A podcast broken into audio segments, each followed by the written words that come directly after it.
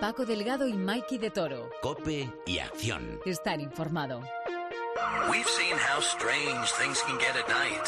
Well, things are about to get a whole lot stranger.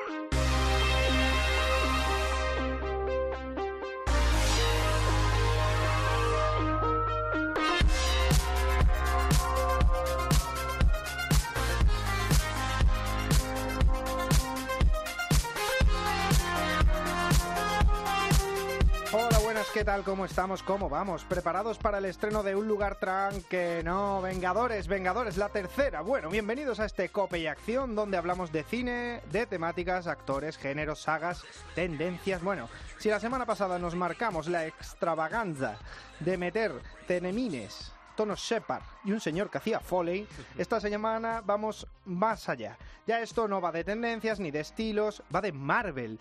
En este capítulo vamos a hablar de una productora y punto. Mikey, muy buenas. Hola. ¿Por qué solo se habla hoy de Marvel Studios? ¿Por qué? Porque este viernes se estrena el culmen de 10 años de producciones, de películas de Marvel Studios. Se estrena Vengadores, Infinity War. Thanos llega. Esto podría ser peligroso, así que pongamos cara de malo. Necesitamos ayuda. Muy bien, chico. Eres un vengador. Tras seis años poniendo miguitas de pan en el camino, llega ese señor morado con un guante de chapa a llevarse seis caramelitos de colores y reventar la galaxia. En otras palabras, todos los Vengadores contra Thanos. Y al igual que los Vengadores, nos reunimos todos los que podemos para la tarea de analizar estos 10 años de Marvel. Luego hablaremos con el mítico ya dibujante de Marvel Comics, Carlos Pacheco, y además Elo aquí, Mr. Miguel Soria. Muy buenas. Muy bueno. Oye, menos mal que no que no tenemos lo, que se han dicho antes de la grabación del programa. Porque si no más de que de Marvel estaríamos en la cárcel. Muy morado. Pero bueno. No, eso para las escenas post-créditos. Sí. Y antes de arrancar, como es de costumbre ya, vamos con En busca del tema perdido de esta semana. Recapitulando, lanzamos una canción que apareció o fue interpretada en algún momento clave de una película recordada. Tenéis todo el episodio para adivinarla. When the truth is found to be lies, know the joy within you dies. Don't you want somebody to love? Don't you need somebody? Bueno, esta es canción requete conocida, Somebody to Love, de Jefferson Airplanes. Vayan dándole al coco mientras arrancamos ya este cope Y acción. Y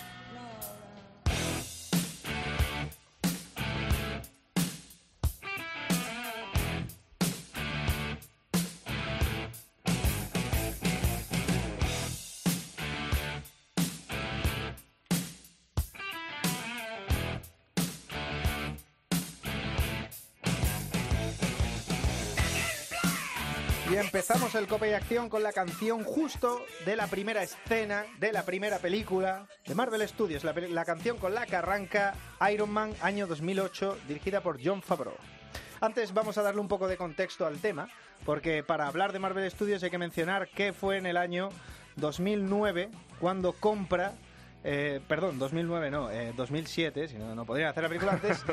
En el año 2007, La uno gema de- del espacio y se traslada. 1, 1 de septiembre del año 2007 cuando anuncia Disney que ha comprado Marvel Entertainment, Marvel Comics, todo Marvel. Entonces van a empezar a producir películas por ellos mismos cuando previamente en los 90 lo que habían hecho es vender los derechos de explotación cinematográfica a productoras como Fox para Los Mutantes, Los Cuatro Fantásticos, Punisher y, y Daredevil y a Sony para Spider-Man. Todos conocemos la película de Spider-Man de principio del 2000. Esas no eran de Marvel, era de No. Sony. Así que llega Iron Man, dos- año 2008, John Favreau, una película probablemente a día de hoy de las más aclamadas Bueno, de claro. todos los 10 años de Marvel y las casi 20 películas y todavía la primera sigue siendo una de las mejores películas. Yo creo que fue de las, de- vamos, ha sido la película, la película con mayúsculas que ha, ha establecido las bases de un género que poco a poco ha ido avanzando y ha ido mejorando, que no es la mejor película que ha hecho Disney con el, con el poder de, teniendo en su poder a Marvel. Ahora, cuando acabamos esa película, y la fuimos a ver al cine aquí los tres probablemente, cuando acabamos la película dijimos, gran película y qué poquitos clichés para ser una película de superhéroes. Porque ¿no? tenía- faltaba mucho lo de Batman, faltaba mucho de estas cosas que habíamos visto antes, a lo mejor, y de repente salimos de esta película y dijimos, ¿qué le ha pasado a este actor? ¿Quién es? No, este por- Robert Downey Jr. que está haciendo cosas con las manos. Er- Era famoso porque se había pasado media vida en la cárcel. Efectivamente. Efectivamente, era, era, básicamente era el mismo personaje, era un enfant terrible, Sí. millonario, con mucho potencial, que lo tenía Millonario, totalmente... playboy, filántropo y genio. como dice él, como él mismo se describe. De hecho, una peculiaridad que tenía la película, eh, a- al margen de que en un primer momento Marvel no quería como entidad a, a- Robert Downey Jr., fue John Favreau el que presionó a Marvel. John Favreau, para- actor metido director, por cierto. Actor metido director, actor que empezó como de películas independientes y hoy en día solo dirige que blockbusters. estuvo en Daredevil, de hecho, John Sí, Favreau. era- era- Sí, era el abogado, era el eh, abogado. que no tenía, vamos, el compañero de Matt Murdock. Y yo la vi esta, la vi en pase de prensa y cuando acabó, yo fui a la radio en la que trabajaba antes y dije en antena, esta película lo va a petar. Lo dije literalmente, lo va a reventar. Te equivocaste, te equivocaste, porque después no hubo saga, no hubo nada. Nada, nada, nada, ese- hubo nada, ese nada. a ningún lado. La cosa Nada. es que la película empezó sin guion y era el carisma de Robert Downey Jr. Robert Downey Jr. el que tiraba de la película para adelante. Señor, yo tengo una pregunta. Sí, dispara. ¿Ha hecho un pleno con las 12 modelos de la portada de Maxim del año pasado o no? Una excelente pregunta. Sí y no. Con marzo tuve un desacuerdo horario, pero había gemelas en la portada de Navidad. Claro. Esa es la escena inicial de la película. O sea, con eso empieza la película. Con Empieza con- una copa de... Empieza con Back in Black, con un héroe que es un alcohólico y que... Bueno, lo del alcohólico no se destaca mucho en la película hasta la segunda entrega. hasta Sí, la sí, de hecho, Ahí sí. se deja entrever que le gusta la bebida, pero la segunda ya se mete en ese tema más en profundidad.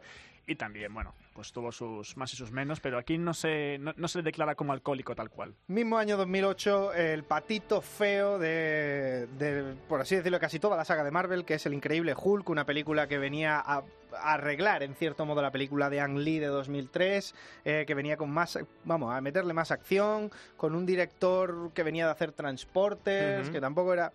Tenía sus peliculitas, pero tal, eh, con un cast poco complicado. Sí, tuvo sobre todo, yo creo que hubo problemas con Edward Norton. De hecho, se rodajes. desvinculó de la promoción de la película. Dijo, esto es, con perdón, esto es mierda. Yo no quiero saber nada de ello. Y se desvinculó, literalmente. No, y tuvieron, tuvieron muchísimos problemas durante el rodaje. eh, se decía que Edward Norton se metía a reescribir el propio guion de Zack Penn, Sí. que después haría un borrador de la Liga de los Vengadores, que ahora lo comentaremos. Eh, pero tenía mucho conflicto con Luis Leterrier, con el director. eh, fue, fue todo muy conflictivo. Eso sí, se nota que es una película que ya le querían meter, sobre todo la querían a, por así decirlo, acolchar con cosas del universo, metiéndole cosas de, de Stark, Enterpri- de Stark Industries y, y cosas del universo Marvel, que todo se nota que está metido con reshoots, porque son pequeños planos cortos, todo muy sacado de plano, todo lo que son referencias, me refiero, cosas de Stark. Lo que pasa es que aparece. William Hart, que luego le rescatan en Civil War. O sea, que es, Es un lo, único, personaje- es lo único que han rescatado desde, Sí. desde aquella película La Pobre, que fue un fracaso en taquilla. Sí. 263 millones. Bueno, Iron Man 2 se tardaron dos años más en sacar otra película. Eh, de nuevo dirige John Favreau. Y como tú has dicho, Miguel, eh, tratamos de ver el tema del alcoholismo. El tema es. Uno de los arcos más famosos de la historia, si no el que más de la historia de Iron Man en los cómics, es El Diablo en la Botella, en la que se, se habla del alcoholismo del personaje. Eso sí, en una película de Disney era evidente que probablemente no se iba a tocar. Entonces, ¿qué hacen aquí? Que lo sustituyen por el tema del, del envenenamiento del pecho, pero que básicamente lo que hace es tratar el tema del alcoholismo. Calienta el saque, ¿quieres? Gracias por No, no hablaba de... No vamos a beber, ahora estamos Hola. trabajando. No se puede tomar Eres- sashimi sin Eres sake. constitucionalmente incapaz de ser responsable. Lo irresponsable sería no beber, solo es un sorbito. ¿Saque caliente? Sí, dos, por favor. No, yo no voy a beber, no quiero. Así me gusta, cuando me levanto por la mañana. La pregunta que me hacen más a menudo es, Tony, ¿cómo vas al baño con el traje? Pues así. bueno, la, la primer fragmento de la primera, el segundo de la, es de la segunda, pero sí, eh, tra- trata un poquito el tema del alcoholismo. De hecho, tiene eso, la escena borracho en, en su casa. Mm. Pero bueno, aquí tiene más inclusión de Shield. Sobre todo es una película con la, con la viuda negra ya, eh, que poca gente se acuerda. eh, Aparece efectivamente que la, la otro que vez. aparece es Ujú. Spider-Man al Ujú. final de la película. Hay un niño con una máscara de Iron Man. Ah, eh, es al que él sa- es, es- es una gilipollez. Es- una un pino. referencia así un poco es, sí, es una pero- gilipollez. Lo que pasa es Pero que. el problema de esta película la- es, es el villano, claramente. Sí, es eh. el... Sí, sí, es que es muy flojo, es muy flojo. Sí. Y ya está, y además que al final te, te estás esperando el final de la película desde el momento en el que empieza. Entonces, sí que es verdad, es verdad que es muy flojo. Pero oye, el, propio, el propio Mickey Rourke se quejó. O sea, el que hace el villano. Sí, sí. Lo dijo después, Pero ¿eh? si es que con por activa y por pasiva. Dijo, el guion era un desastre, a mí no me dejaron tocar mucho del, del villano. No me dejan tocar. Con la, con la carrera de Mickey Rourke tampoco es como para tenerlo mucho en cuenta, pero... Es que esa es la cosa, también te Pero iba a decir que la elección del, del personaje del villano y del actor, madre mía. Bueno, Pero bueno, Siguiente película, Thor 2011, tarea complicada que es hacer, eh, sí... eh, es llevarse la, la, A ver, la simbología a ver, vikinga. Kenneth, Kenneth Branagh, por Dios, que es el hombre Shakespeare. Madre de Santísimo Snape. Pero, o pero sea, tiene toda la intención. Yo entiendo que en ese momento tuviera toda la intención traerse a Kenneth Branagh para hacer Sí, un rollo sí. shakespeariano con Que- Thor y traer de... Que bueno, tienes la referencia, además, luego en Los Vengadores. Sí, sí, que la, Pero la vamos, risa. pero vamos. Es verdad que a mí Pero es esta que primera película... Pero tiene unos toques de humor y además que yo pensaba que el, eh, el Thor era un musculitos y un ya, el Chris Hemsworth, pero es que luego resulta que es un actorazo, macho, y lleva muy bien. Bueno, en esta peli justo igual tiene un poquito de... Pero se le ve que el, el tío se esfuerza y hace un, Pasa es que si, si no unas coñas, yo me- no sé. Sí, pero si no estuviese Tom Hiddleston, que es que le roba verdad, todo, sí. cada plano que aparece Tom Hiddleston como Loki, uno Aún de así, los en esta, mejores en villanos. esta película es más interpretación que carisma. En esta Ya. película es más interpretación que carisma porque su villano no tiene esa soltura que le da Whedon después. en- Sí, que parece como más, más bromista, una cosa como más, más irónico, porque no estás como muy, un malo muy serio y soy muy malo. Sí, muy shakespeariano. Sí, eso Sí, es, es totalmente shakespeariano. sí. De vuestra madre. que vestís con sus ropajes. Recalcar, recalcar que quiero recalcar que uno de los guionistas de esta película es Don Payne, que es uno de los guionistas habituales en las primeras temporadas de Los Simpsons. Están las bromas, ¿no? Sí. Yo, y bueno, co- como curiosidad, que Tom Hiddleston, que hace de Loki, previamente hizo una audición para Thor, le no dijeron que, que se fuera a su casa. Pero bueno, después le llamaron para hacer Loki. eh, Y como introducción, también tenía Ojo de Halcón, que, que aparecía como en un claro reshoot, porque aquello no, claramente un reshoot, no, había, no salía con nadie alrededor, estaba él solo. estaba en su plataforma estaba en su plataforma, cogía su arco y se ponía a apuntar algo ahí con el ojo. Y por orden además de Coulson. Es Sí, decir, sí, que- sí, eh, no, perdón, el hijo de Cole. El hijo de Cole. Coulson, hijo de Cole, que es como le llama... Sí, sí. le llama Thor y dice, tú, hijo de Cole, que la gente decía, ¿por qué? Porque es Coulson. Claro, claro. Es en sí. inglés El- es hijo de Cole. Recuperar en el doblaje esas bromas es muy complicado. Sí. Y, eh, y antes de meternos ya con el plato fuerte, llegó Capitán América, mismo año, el primer Vengador. Esta música que estamos escuchando, por cierto. Podemos hacer un correr un tupido velo. ¿no? Y seguir hasta los Vengadores. A mí- porque, madre a mí mía. en Mira, hay una cosa que establece muy importante, muy, muy importante para... Hay una frase que además eh, se lo dice Peggy Carter, que le dice, tus células se regeneran cuatro veces más rápido que las de los seres humanos normales, lo cual eso permite que luego, arrastrando a las demás películas, veas cosas y dices, es imposible que lo haga un ser humano, ya, pero es que él está modificado. O sea, esa pequeña Mm. frase a mí me pareció que establecía mucho las capacidades de Capitán América. Si no lo dicen, dices, ¿y por qué es capaz de hacer esto? ¿Y por qué es capaz de estar bien al cabo de dos horas? Claro, claro. Por eso, o sea, para mí esa- ese puntito me gustó mucho que lo aclarasen. Sí, tiene la- yo creo que esta película, vamos, lo estaba hablando antes de empezar el podcast con Miguel, tiene cosas que molan mucho, pero Sí. en general la peli, a mí, personalmente, dejó mucho que desear. Ahora, A, a mí sí me, me sorprendió muchísimo el rollo pulp que tenía, el rollo popero, que se traía el Joe Johnston, que ya había dirigido una cosa muy pulp, que era Rocketeer, que era bueno más infantil, tal, pero sí que tenía un rollo pulp que a mí me parecía. La primera, rollo sobre todo, la primera. A mí no me parece normal que hagas un super soldado y le dediques a hacer publicidad. Lo mandas al frente y que se y, empieza a cagarse nazis, pero no lo pones en plan póster de reclutamiento, hombre, que para eso es un super soldado. Ponle a dar estopa. es mi opinión, la verdad. No, pero es curioso porque es la primera película de, de Christopher Marcus y de Steve McPhilly, que son dos guionistas, que ahora lo veremos. Se han quedado, se que- llegaron para quedarse. Ya de ahí no lo sacó, vamos, ni con ácido.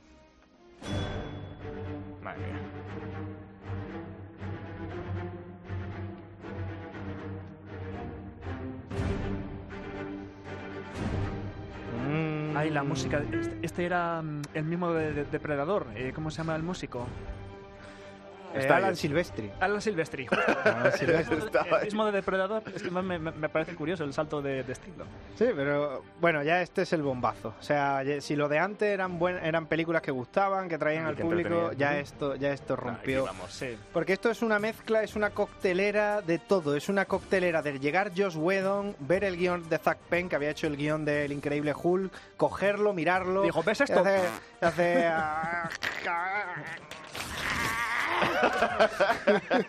Aquí lo tienes, ahora sigo yo. Sí, sí, para eso me ha valido. Pues básicamente, no, llegó y hizo básicamente eso. Empezó desde cero y consiguió una química entre, pers- en- entre personajes, equilibrarlo todo Sí, de... sí, fue... Todos tenían su punto de su momento de gloria y además este es el comienzo de Agentes de Shield de la serie Ah, bueno, aquí es empezó. mucho más importante Aquí- que esto. ¿Dónde va a parar? Agentes de S.H.I.E.L.D. ¿Dónde es va a un parar? enamorado, por supuesto, Pero las personalidades están mucho más definidas y todo mucho más gracioso, ¿verdad? Hasta los Osoman de, de los personajes tienen su momento de cómico. Lo tienen, lo tienen. No me gusta. ¿El qué? ¿Que la estrella del rock se rinda tan fácil? No me ha parecido tan fácil. Tiene mucha pegada. Aún así tiene usted bastante marcha para ser un vejestorio. ¿Qué hace? ¿Pilates? ¿Qué? Gimnasia sueca. Se ha perdido cosillas, sí. Tantos años de capistalactita. Claro. Capistalactita. Tenía una dinámica muy graciosa entre ellos. La verdad que adapta la primera reunión de cómics de los Vengadores, que eso es una cosa que siempre le ha caracterizado a ellos en la reverencia a su propio material. Y, y- y- y tiene, tiene la peculiaridad que a mí me parece sorprendente, es que dejaran a Josh Whedon, que a día de hoy Josh Whedon es... eh, eh, más conocido en el mundo general cinéfilo, pero Josh Whedon, ¿qué había hecho? Eh, Buffy Cazavampiros y Firefly y Ángel. Ya sí. está, había hecho una película que era Serenity, que era una secuela de Firefly de la serie. O sea, no, está. no- no había hecho nada, nada de tema de cine. Y le das y dice, mira, toma, este es, este es el buque insignia y lo vas a hacer tú, vas a hacer el guion y vas a dirigirla y, y te va a quedar, pues, al final lo que te quede, una cosa cojonuda. ¿Vendrán a por ti? Yo tengo un ejército. Nosotros un Hulk. Creía que la bestia se había extraviado. No lo estás pillando, no hay ningún trono. No hay una versión de esto en la que tú acabas triunfando. Puede que venga tu ejército y puede que nos supere, pero todo recaerá sobre ti. Porque si no podemos proteger la tierra, la vengaremos. Lo dicho, que al final... 1.500 millones de dólares, si no, la, la, ter- cosa. la tercera película más taquillera de la historia.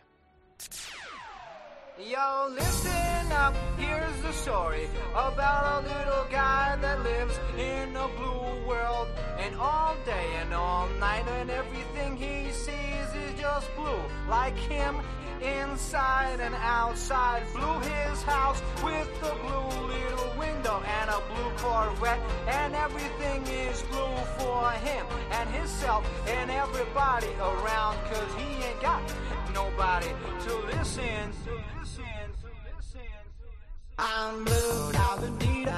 Igual que empezaba con Back in Black, la primera fase, la segunda fase, ya como la llamaban oficialmente, porque durante la primera fase no era la primera fase, ahora sí, se llama segunda fase, empezaba con este blue justo en los logos de, de, de distribución de Paramount, que todavía salían en Iron Man 3. Y, Ahí está. y una película que es...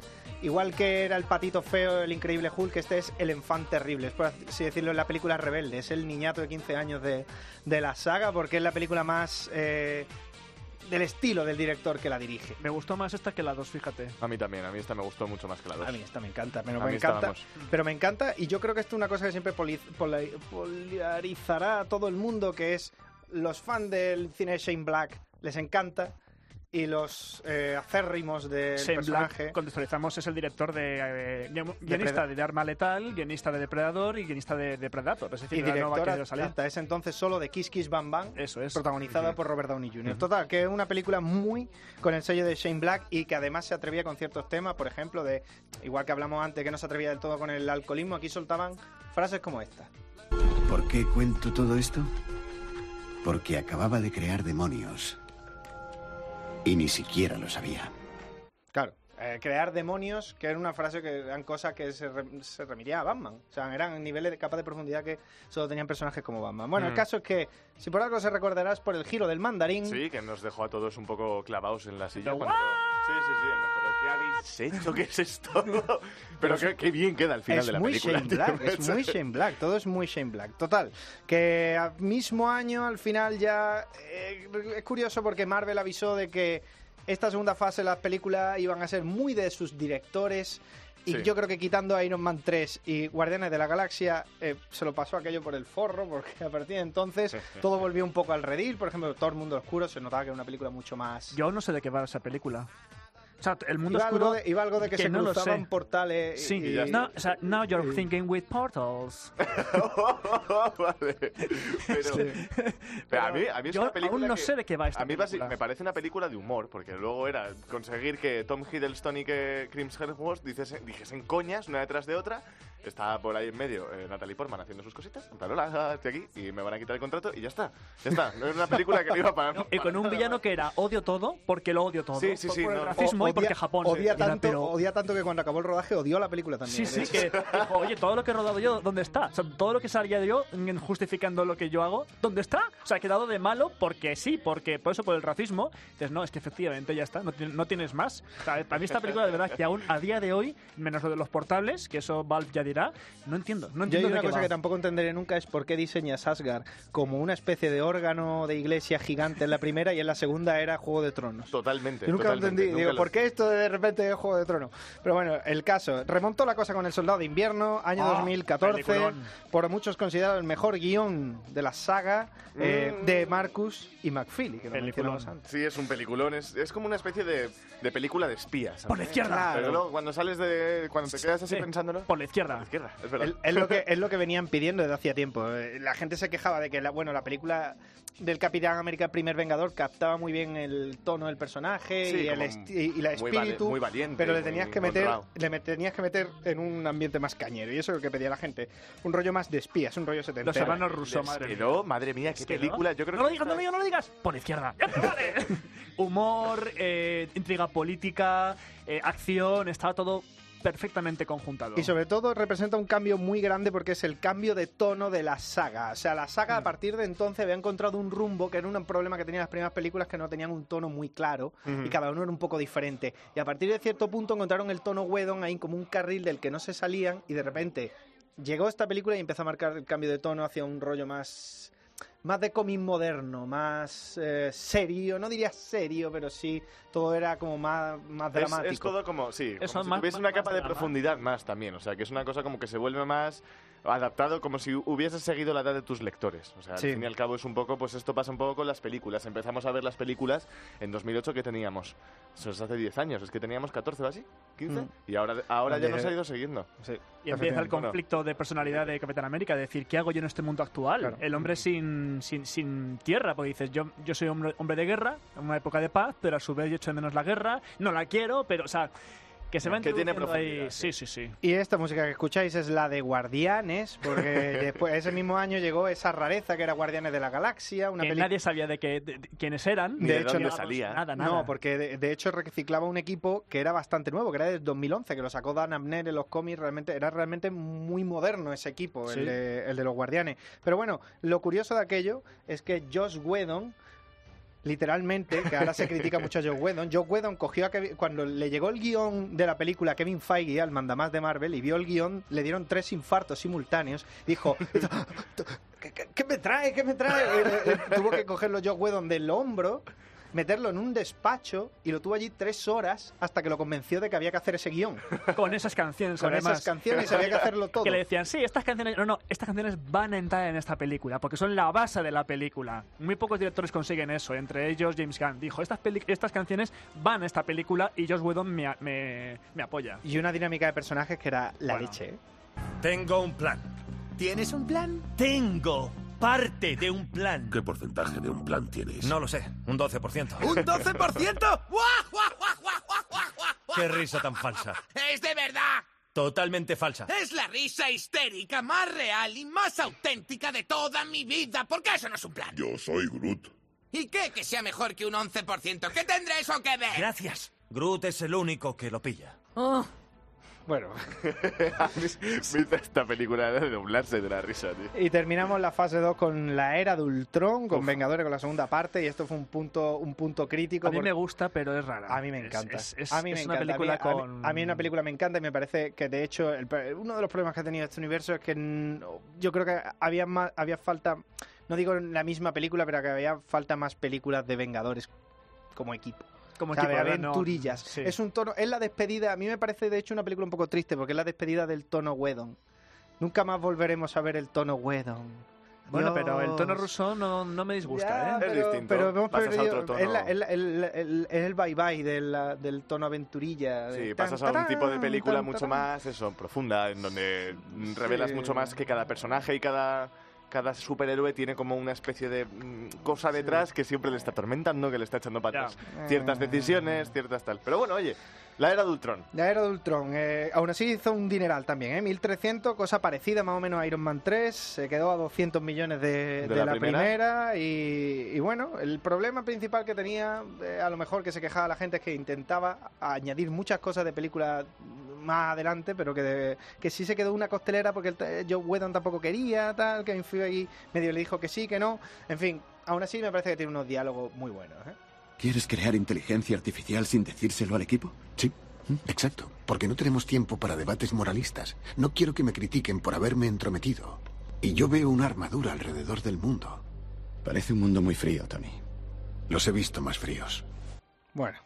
eh, he mencionado que era la última de la segunda fase, no es cierto, la segunda de la última fase Es- es, Ant-Man, sí. que de hecho lo mencionaron que querían cerrar con una película un poco más raruna, que lo querían cerrar con los Vengadores, y este era el final de la segunda fase. Ant-Man, una película que venía con muchísimos problemas porque habían contratado a Edgar Wright allá por 2009 para dirigir la película antes de los Vengadores. Pedazo director. Para que apareciera, ojo. sí, el director de Baby Driver.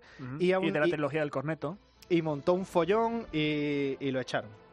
Básicamente, tardó muchísimo tiempo en, en preparar el guion, quería hacer una cosa, después lo, eh, Marvel quería que incluyera cosas del universo, él no quería, sí, no, lo Claro, echaron. es que eso es lo típico que tenía que pasar con este pobre. Whedon, Ah. le- Whedon, una de las cosas que propició la salida de Whedon fue que apoyó a Garray en público eh, y bueno, se puso un poco en contra del estudio, Whedon un poco rebelde también. Total, que al final quedó una película simpática. Sí, Ah, divertida. es No, muy- está muy entretenida. eh, Está muy entretenida, quizá mucho de un tono muy de comedia blanca Sí, un americana. poco demasiado. Eso sí que es verdad que te, te pasas un poco con la peli. Quieres hacer reír durante toda la película y al final... Ah, Eh, tiene, son tiene- cosas muy... eh, yo creo que eso venía un poco también con tener a Paul Rudd. Pero bueno, puertas abiertas a la fase 3.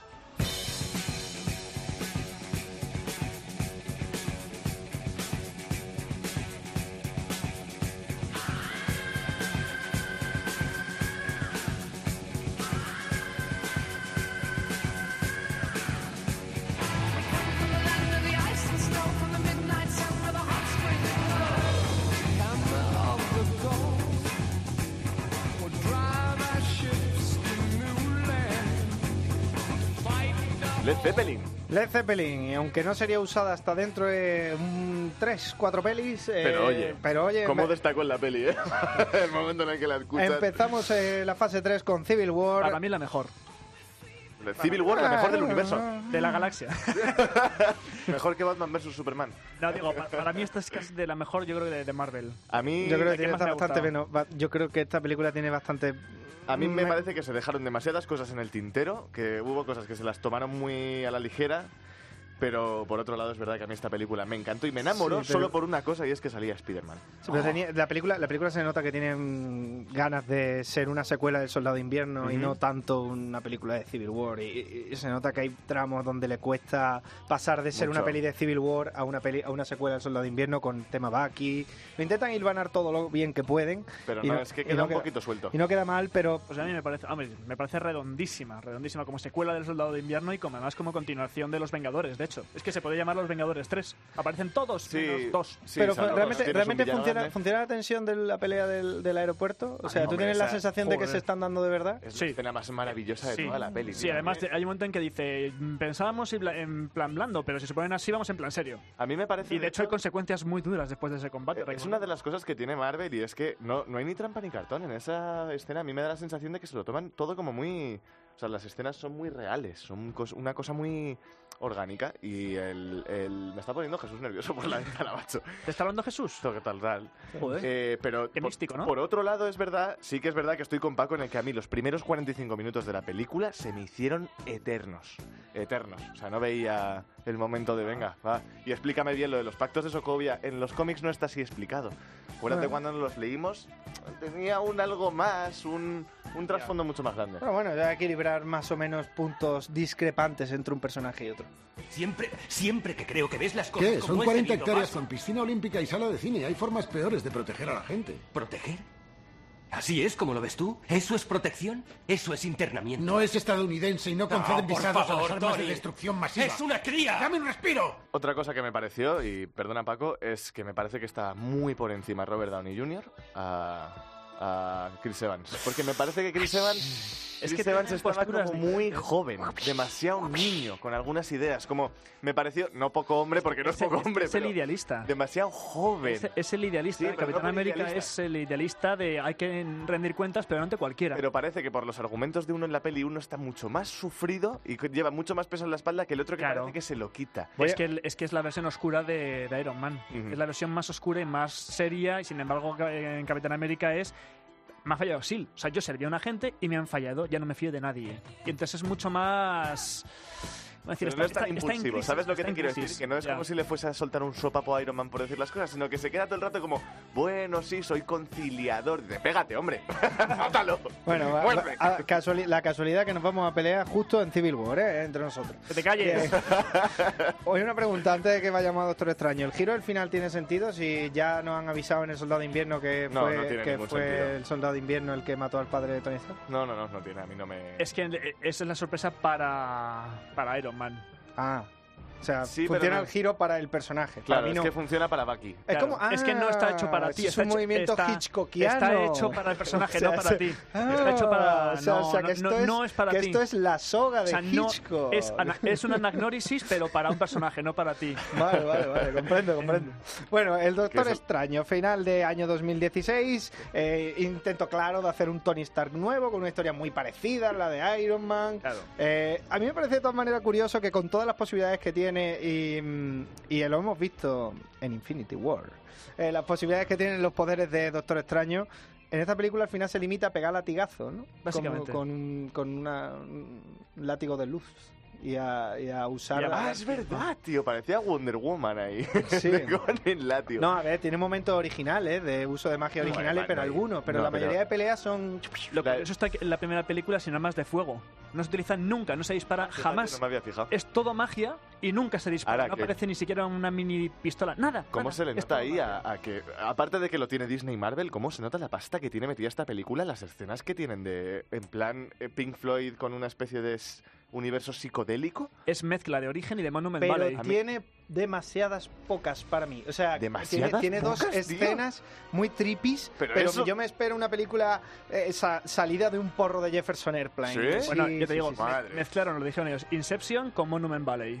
Las dos referencias que tuvieron ellos para hacer toda esa ciudad que se viene sobre sí misma y bastante. A mí me pareció que era, vamos, que estaba en su justa medida. Y hablando de magia, la magia de verdad es como de todas las películas de fase 3, la más decepcionante De es todo el Guardianes de la Galaxia tío. volumen 2. Oh, ¿Cómo puede ser eso? ¿Qué ¿Cómo clase de salir embrujo? del cine me, clase de me gust- me gustó, Sí, pero sí. era demasiado centrada en temática personal. O sea, yo esperaba que avanzase la historia de las gemas del infinito, que avanzase y no, mm, o sea, era divertida, pero me faltaba que te- me, Me parecía que faltaba plana. historia. A mí plana, plana, faltaba plana, historia. Yo creo que él se, va- se, se- se ahogó en su propia bañera, como aquel que dice. Yo creo que se, se ¿Por la limitó, fama? se limitó, no, ¿Por se, lo de la limi- primera se- se peli? limitó a hacer lo mismo de la primera película y todo tenía un tono como un poco más.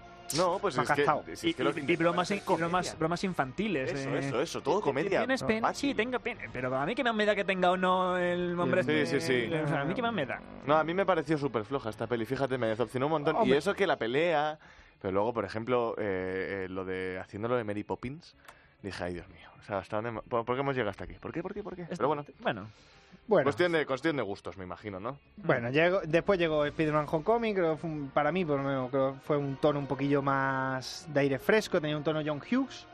tenía un rollo más adolescente, era lo intencionado, venían de repescar los derechos de, de Sony, llegaron a un acuerdo con Sony gracias al hackeo aquel de Corea del Norte a, a los correos de Mi Pascal, la CEO de, Di- de Sony, y gracias a eso pues llegaron al, al- al acuerdo y le y consiguieron hacer, meter a Spider-Man en, antes En Civil universo. War y después en, En en. Spider-Man Homecoming. A mí me parece que, que funciona muy bien este perfil adolescente ya de, de un Peter Parker de, de unos 15 añitos.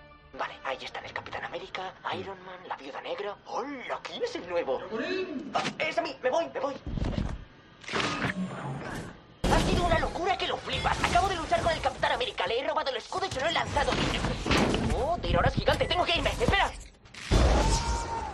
Ah, es el principio. Qué con- peli, tío. ¿Cómo la he disfrutado esta película? Las, yo creo las tres veces que la he visto. ¡Oh! Cómo me encanta el Spider-Man. de Que no este tuvo chaval. nada que ver en que empezara con el reshoot eh, la Liga de la Justicia con una con un vídeo de móvil, el hecho de que esta película empezara con un vídeo de móvil, ¿eh? No, es totalmente inintencionado.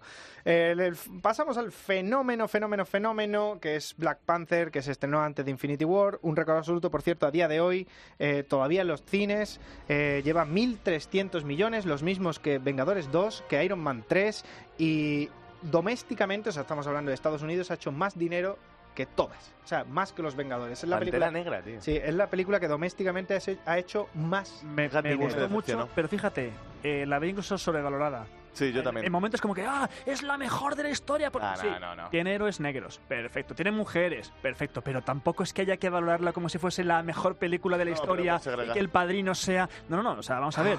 Cada, u- cada uno. de decir. Sí, sí, pues mira, soy, soy racista porque digo que me da igual que tengan blancos que negros, que mujeres que hombres. Estoy contigo. Es divertida Ah, y punto. Y no hay que decir que soy una obra maestra porque tengan mujeres que luchan. socialmente, socialmente, está. socialmente le entiendo, le, le entiendo, o sea, Sí, el, el- el hecho, pero no me parece revolucionaria. suponga No, no me parece una- revolucionaria. Ya, bueno, A mí pero, socialmente, soci- como, como película no lo es. Socialmente como movimiento puede serlo. O Sí, pero vamos. Que, que ahí lo analicemos, lo podamos analizar o no cinematográficamente, vale, pero como socialmente, bueno, pues tiene ese- el- una celebración de la cultura africana. O sea, dentro Pues que cabe pero una- vamos, no. Pero bueno, eh, tuvo sus problemillas. ¿eh? Y me gustó no, mucho, eh, No exentos. ¿eh? Sí, sí, sí. Fue a dirigirla Ava DuVernay, directora de Selma y de que ha terminado dirigiendo Un pliegue en el tiempo. Ava DuVernay chocó con el señor Feige y no hubo ahí manera de reconciliar y terminó haciéndolo sí, eh, terminó haciéndolo Ryan Coogler, que venía a dirigir eh. Y de hecho la peli tiene el mismo argumento que Rocky 3. El mismo. Tiene el mismo argumento de Rocky 3. Tal cual. eh, Kluber- el personaje de Michael B. Jordan es Clubber Lang. eh, es un hombre que viene a arrebatarle a, a Pantera Negra el título de los pesos pesados. Y entonces tiene que llevárselo. El, el que hace del hombre gorila se lo lleva, le enseña la mirada del tigre, eh, le, le hace correr por la playa y todo el rollo. Y ya después vuelven a. Fíjate. Me estás mirando como si no hubieras visto la película. Creo que No, no, no la he visto. No, no. No, sí, sí, he sido inculto. Bueno, antes de antes de seguir con ya con la última con Infinity War, vamos a ya que nosotros hemos opinado, pero nosotros somos tres fans que opinen uno que sabe de verdad, que es Carlos Pacheco, que es uno de los mejores dibujantes que tiene ahora mismo Marvel Comics.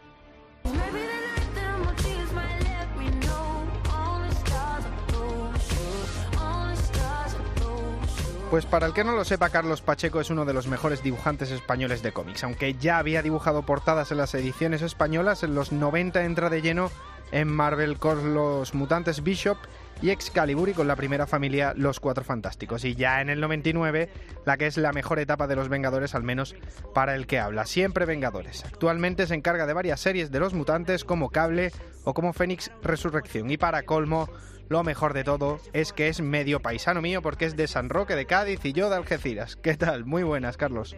Hola, ¿qué tal, Paco? Me alegro mucho saludarte. Se está hablando con Vengadores, Infinity War, de cifras de locura, de reventar récords de taquillas, récords que antes tenía para- casualmente películas de James Cameron, Avatar, Titanic, pero que parece ser que podría, podría reventarlas.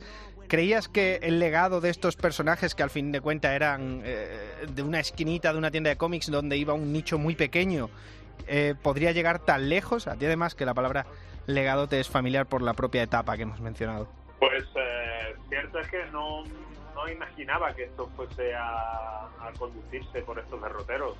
Las películas de superhéroes eh, nunca habían logrado replicar la épica que estos personajes tenían en el interior del mundo del cómic y parecía que era un género endémico y casi exclusivo de la, de la propia historieta. La llegada de los efectos digitales eh, cambió todo esto de manera radical. El cine que se origina a raíz del inicio del siglo con X-Men, esas nuevas producciones eh, tuvieron tanto éxito que Marvel se considera, considera necesario crear, convertirse en, pro- en su propia productora. Nace Marvel Studios y Iron Man se convierte en la película que lo cambia todo. Por eso te iba a Eh, decir, es que, claro, una piedra angular también de ese cambio habrá tenido que ser el hecho de que sean los propios comiqueros, lo- la propia empresa de cómics, la propia madre de esos personajes la que diga, ahora hago yo las películas. Exacto, exacto. Fox inicia esta transformación comprando los derechos de, de los personajes más populares de la época, ¿no? que eran X-Men. Eh, Sony se queda con, con Spider-Man y Marvel se queda con lo que en aquel entonces no quería nadie, que eran los Vengadores, los personajes de la franquicia Vengadores. Cuando yo hago Avengers Forever, siempre Vengadores, no, los Vengadores no eran unos personajes que los quisiera, que los quisiera nadie. Son las películas las que crean toda esa diferencia, las que hacen que la popularidad hoy día de los personajes Marvel pase por esos personajes clásicos, tan clásicos como son Capitán América, Thor, Iron Man, etcétera, etcétera, y han convertido a personajes casi desconocidos por el gran público, como pueden ser Pantera Negra, Black Panther, en un éxito de, de público en las taquillas.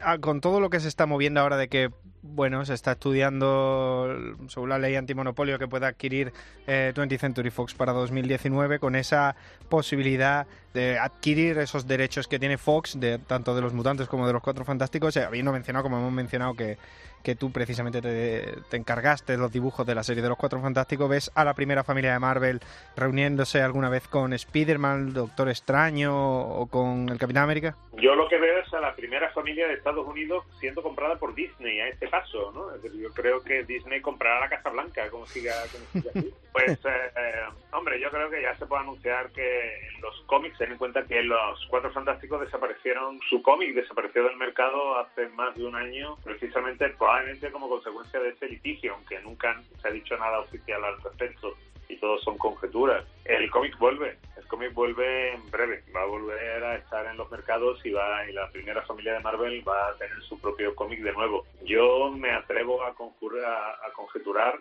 que los hados se han conjurado para que esa reunión exista, pero puedo decir, es una pura especulación, no Claro. puedo, ni lo sé ni puedo decir nada oficial al respecto. Bien. Pero hablando de inclusión de personajes, eh, Kevin Feige en una rueda de prensa en Vengadores por Vengadores Infinity War mencionaba que un personaje que tiene un potencial enorme de que de que aparezca una película suya a la de ya en breves es Nova.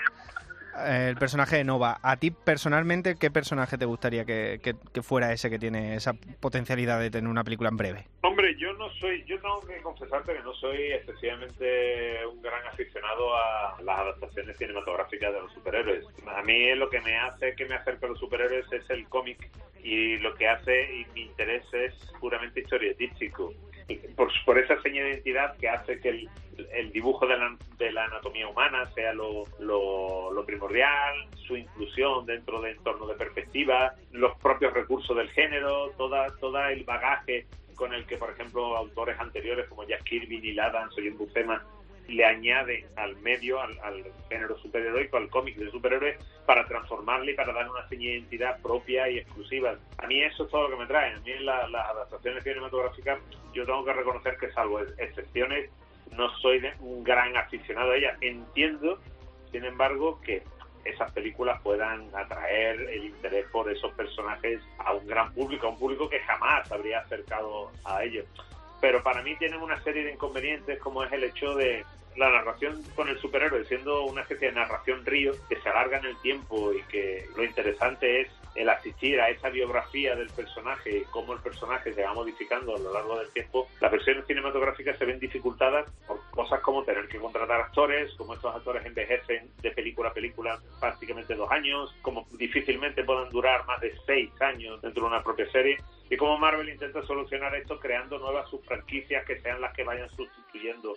Yo de hecho estoy trabajando ahora en Capitana Marvel, que es la próxima película que va a tener que va a tener eh, Marvel en, cartelera, ¿no? Pues mira, Eh, precisamente, ya que mencionas Capitana Marvel, ma- una y y hablando de TVOs, exclusivamente quería preguntarte, por ejemplo, si se adapta en películas eh, Miss, eh, Miss Marvel y se salta directamente a Capitana Marvel sin pasar por la etapa de Carol Dam de, del personaje como Miss Marvel, eso por un lado, pero a la vez el cómic en sí está retrotrayéndose hacia una etapa más clásicas porque la película la está poniendo encima de la mesa. Hay personajes como por ejemplo el eh, Thor, el hijo de Odín, que vuelve después de una gran etapa con Jason Aaron que que, que estuvo como, como Jane Foster.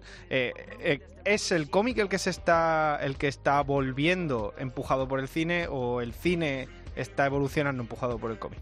Eh, Yo mm, tiendo a pensar que es el cómic que está siendo empujado por las películas. Ten en cuenta que los beneficios que obtiene Marvel de sus producciones cinematográficas son infinitamente más grandes que cualquier beneficio que le haya podido dar cualquier cómic en todo su tiempo, quizá. ¿no? Ah, en ese sentido, a mí me parece lógico que sea que tengamos que estar un poco a, a rémora de lo que ocurre en las en las películas, de lo que se hace en las películas. Por otro lado, también tenemos un beneficio, que es el no tenernos que preocupar excesivamente de las ventas. Marvel ya no es una editora de, de cómics. Marvel ya no vive de vender cómics, vive de otras muchas cosas. ¿no? Entonces no somos, ya no tenemos que estar preocupados por conseguir la barrera de, de tantos números. De hecho, hay, hay muchas colecciones que técnicamente deberían de haber desaparecido, pero que se mantienen porque porque les interesa mantenerlas en función de una próxima ah, serie de televisión o una próxima película. Ah, creo que sí, que efectivamente estamos a remorar. Creativamente eso es un lastre en muchos aspectos, pero por otro lado también te da una libertad creativa que antes no se tenía, porque antes tenías que estar más atado a los devenires de la moda, de los intereses eh, concretos de la masa principal de lectores. Hoy día Marvel te permite una mayor experimentación y hay eh, artistas trabajando en ella que en otro tiempo habrían sido artistas de otro tipo de historietas, casi más eh, del cómics con X underground que, que del propio mainstream. Pues Carlos Pacheco, eh, dibujante de Marvel Comics, uno de los mejores dibujantes que tiene la editorial. eh, muchísimas gracias por estar con nosotros en este Cope y Acción. Al contrario, Paco, para mí es un placer y, y saludos a la tierra cuando lo veas. Un abrazo. un abrazo. Chao.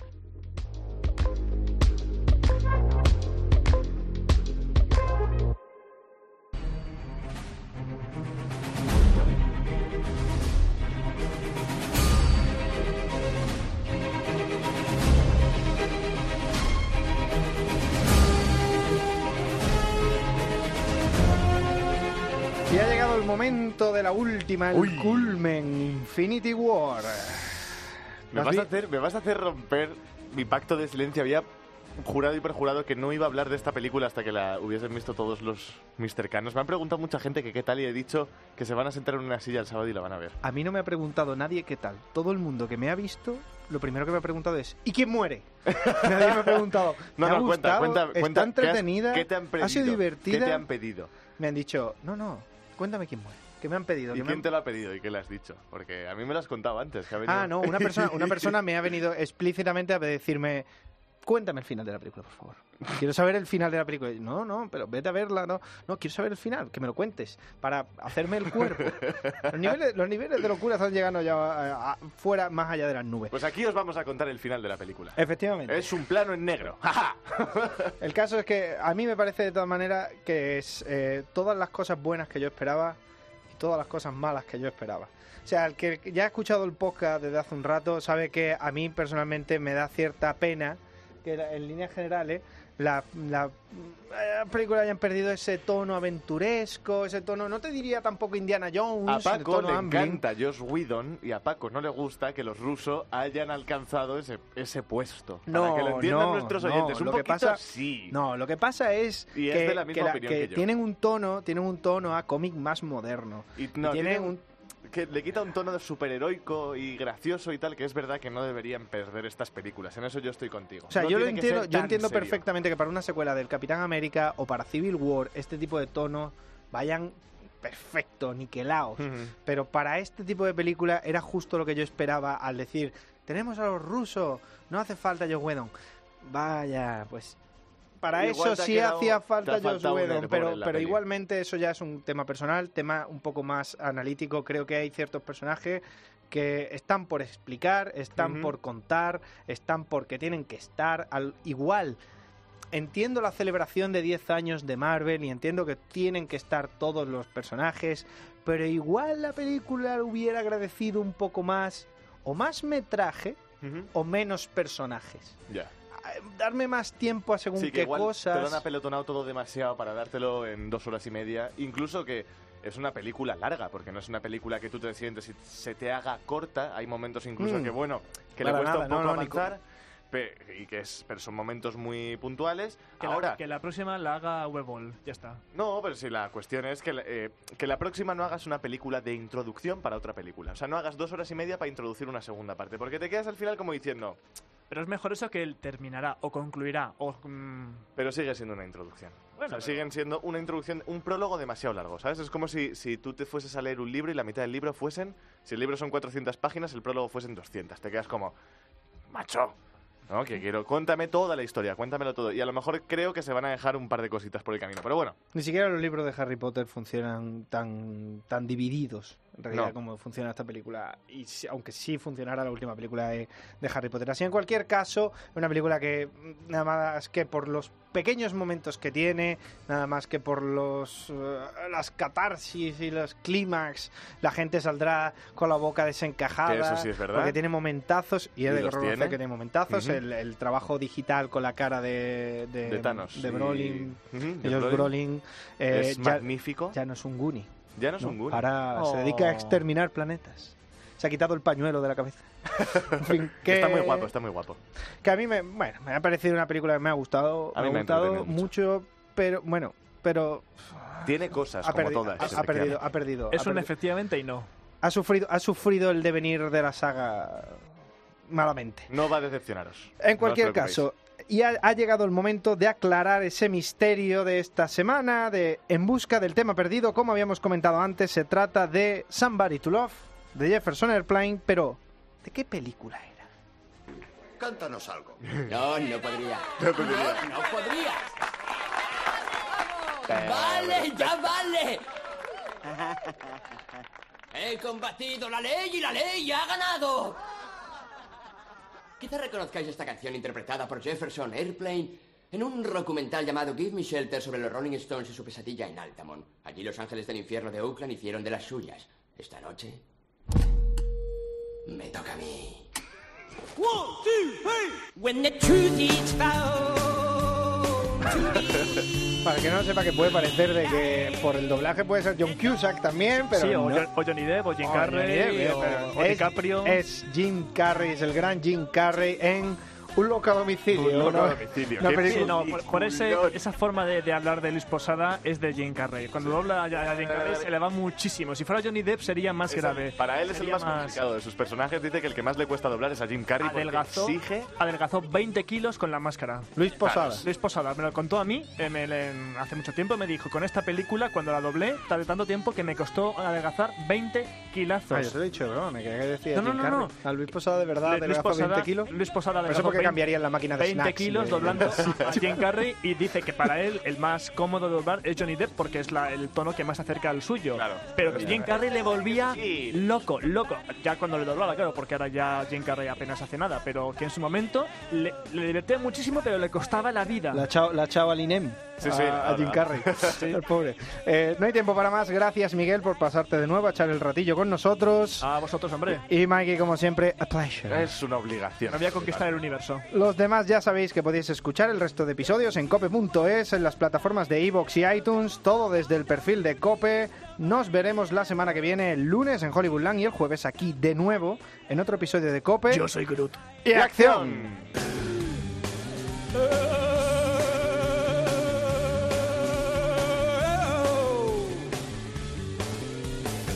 Amigos, acaba de nacer un bebé en el lado izquierdo del escenario. Necesitamos una ambulancia aquí junto al andamiaje.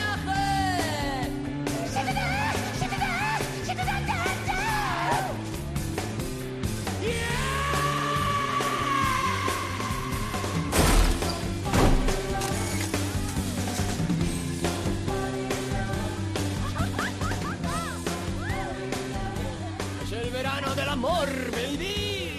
Dejemos a estos dos a solas. Va a ser buena.